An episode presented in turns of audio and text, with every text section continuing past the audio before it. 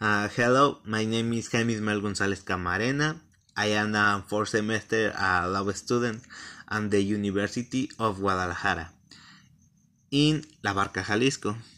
Uh, and the objective of this work is to guide my definition of what law is besides uh, mentioning some problems uh, that law has in Mexico. To begin with, uh, what is law? Uh, law is how tones, uh, principles, and norms that are based on ideas of justice and order, uh, with serves to regulate the relationships with a society in order to resolve a Hallstone's conflict uh, that arise in this. Um, that is to say, based on rules uh, to give security to citizens uh, winning society in order to maintain its integrity and provide and common good so tend to the inhabitants uh, of society. Uh, have a protection of, of their right we regulate the rules. Um, not I will mention some uh, some of the problems that the law has in Mexico. Uh, to begin with, one the biggest problem of the law in Mexico, uh, for me is undoubtedly and corruption, uh, because the authorities accept breeders to let crime pass, making it go in the country in different areas uh, to the point where the same authorities uh, provide protection to criminals as long as they trade by trade uh, and let the act as the, they want. Uh, another problem is the absurd of power for their own benefit uh, without enforcement uh, official use the obtain a benefit in one way or another uh, such as input inputting um, for some crimes uh, seen in the several cases of the rape uh, robbery corruption among others. Um,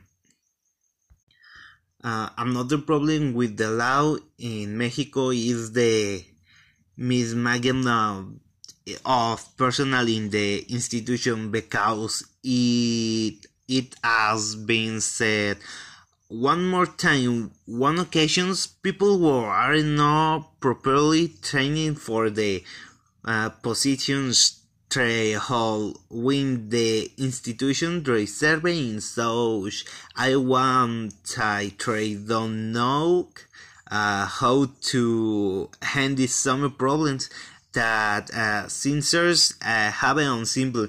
Though no attendance uh, uh, complex because they don't know having no way no with way of law and only guide then the positions to support and the uh, political party or to know some someone with more power uh, to uh, further demonstrating uh, the main problem of the law in Mexico that for me is corruption. Uh, another problem of the law in Mexico is that the same society is not informed about political ins- insults that in one one way or another affect the as if they might be the cause of the electoral elections. Uh, saying many people do know excusing the right to vote um, uh, to live in their op- options or uh, is not taken into account be not a, a charging the right to vote.